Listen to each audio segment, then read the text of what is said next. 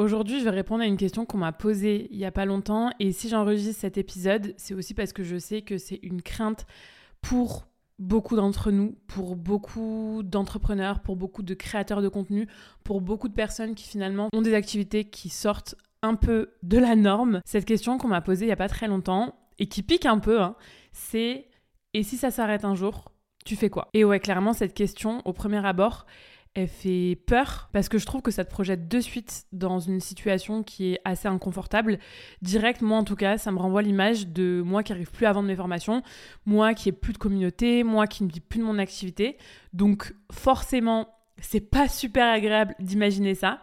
Mais cette question, je la trouve super intéressante, surtout euh, parce qu'elle nous renvoie finalement à une seule chose, c'est à quel point est-ce qu'on a confiance en nos capacités. La première chose que je veux évoquer, dont je voudrais vous parler dans cet épisode, c'est que pour moi, tout s'arrête un jour. Qu'on choisisse le salariat ou qu'on choisisse l'entrepreneuriat, chaque CDI dans le cadre du salariat et chaque projet entrepreneurial dans le cadre de l'entrepreneuriat a une date de péremption, ou en tout cas la plupart.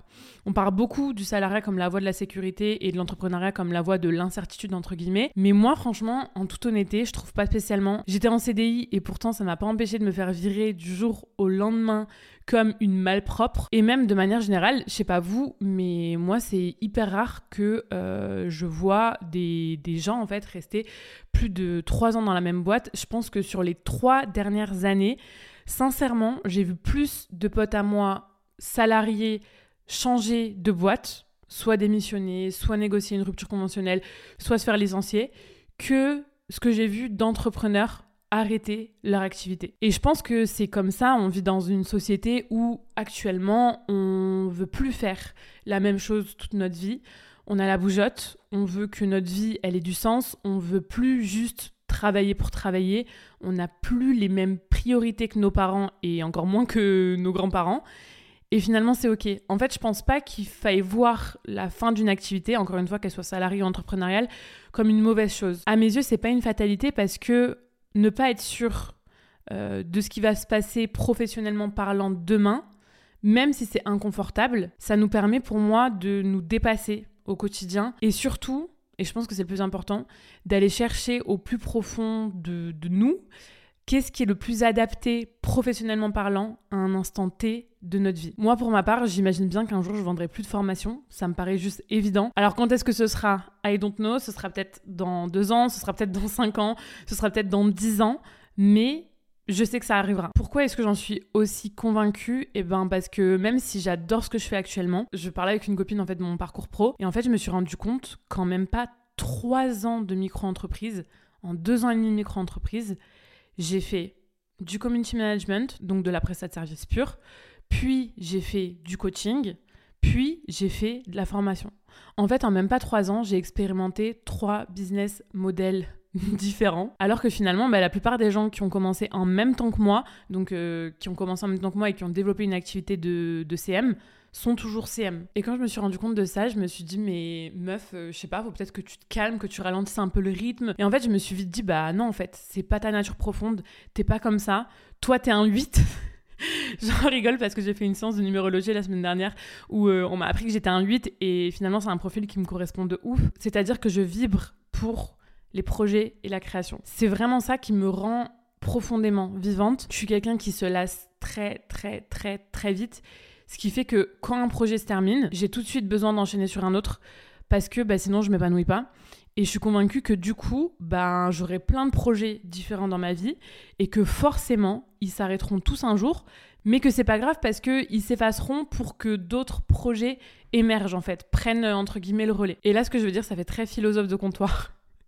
Mais pour moi, la vie, c'est une quête perpétuelle. Aurel San sort de ce corps.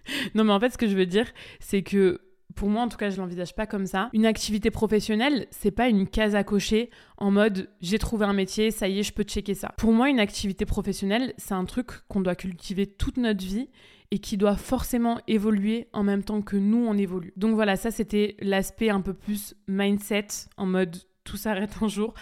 Je dis pas que c'est une réalité absolue, c'est ma vérité, c'est ma façon de penser, mais pour moi c'est comme ça que je l'envisage. Du coup, j'enlève ma casquette de philosophe de comptoir pour ma casquette de coach business.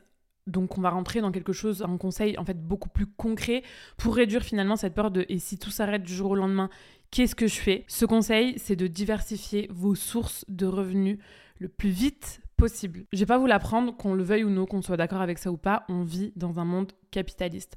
Donc c'est simple, plus tu as d'argent, plus tu as le choix. Plus tu as le choix de travailler ou de pas travailler, plus le champ de tes possibles entre guillemets, il est ouvert. Ce qui veut dire que plus vous allez commencer à investir tôt, plus vous serez tranquille, entre guillemets.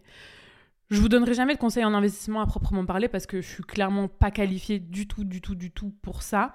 Et pourtant, on m'en demande beaucoup, mais à chaque fois, je dis bah non, c'est pas ma zone de, compétence, vraiment pas. C'est vraiment pas un sujet sur lequel j'ai envie de, de rentrer dans le concret, dans le fait de dire euh, faites ci ou faites ça parce que voilà, c'est pas, pas mes compétences.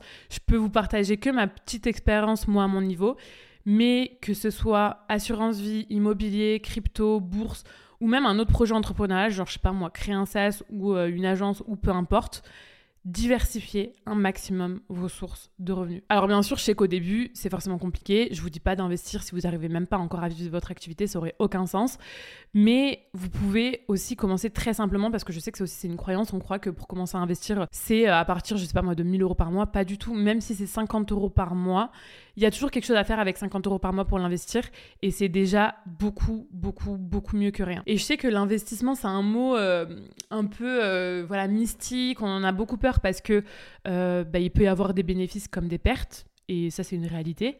Mais entourez-vous de bons professionnels et confiance en vous aussi, hein, en vos capacités à, faire de bons investissements.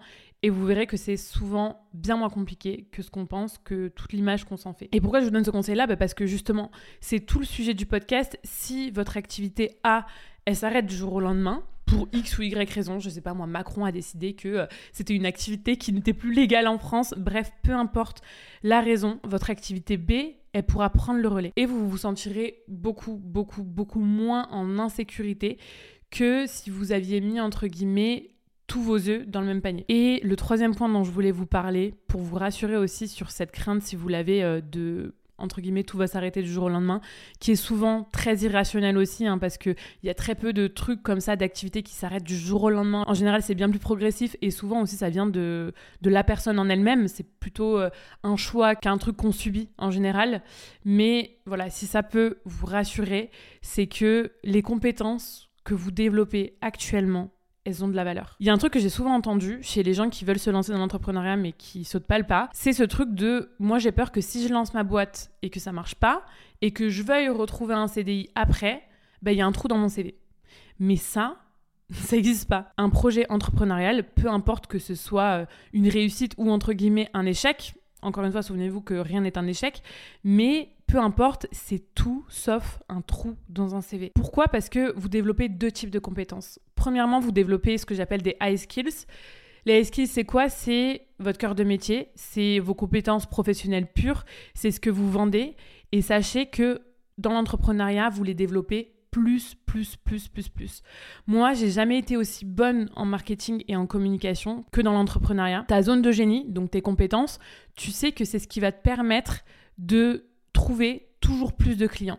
C'est ce qu'on appelle la preuve sociale et on en a énormément besoin quand euh, on a un projet entrepreneurial. Donc forcément, on développe à fond ce qu'on appelle les high skills. Et deuxième chose, on développe aussi à fond en tant qu'entrepreneur les soft skills. Les soft skills, c'est des qualités personnelles au-delà de vos compétences, mais qui vont aussi vous servir sur le professionnel et surtout dans le professionnel. C'est tout ce qui va être autodiscipline, persévérance, créativité, polyvalence, le fait de se réinventer pour euh, voilà, toujours trouver de nouveaux systèmes et de nouvelles solutions pour développer sa boîte.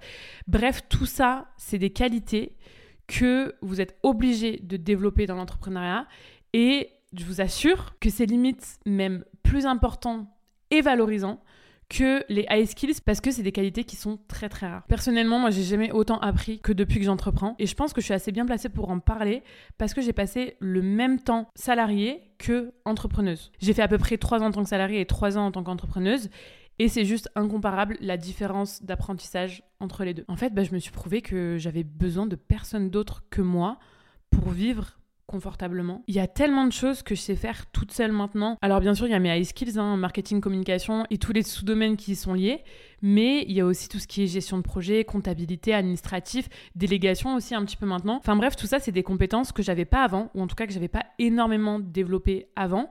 Et maintenant, grâce à l'entrepreneuriat, grâce à mon projet, ben, ces compétences, elles sont acquises et elles vont encore évoluer d'ailleurs, mais elles vont pas s'effacer. Et donc, ben, c'est des compétences que vous pourrez mettre à profit, que ce soit pour lancer un nouveau projet entrepreneurial ou pour retourner dans le salariat si vous vous rendez compte que l'entrepreneuriat c'est pas fait pour vous, mais c'est forcément des compétences qui vont vous servir, c'est forcément une expérience qui va vous servir. Moi perso, si je pouvais plus être formatrice, si c'était vraiment plus possible, je pense que, enfin, je pense, c'est même sûr, je relancerai un bis dans le marketing et la communication, sûrement une agence de marketing digital ou même un SaaS, c'est un truc qui pourrait vachement me plaire. Et je me suis aussi posé la question de, en gros, si je pouvais plus du tout exercer dans ce domaine, donc plus du tout exercer dans le marketing et la communication. Bon, là, on touche à un truc hein, qui a clairement 99% euh, de chances de jamais voir le jour, mais je pense qu'il y a trois trucs qui pourraient m'intéresser. La première chose, c'est une activité de créatrice, par exemple, je sais pas moi, vendre des tableaux do it yourself ou ce genre de choses.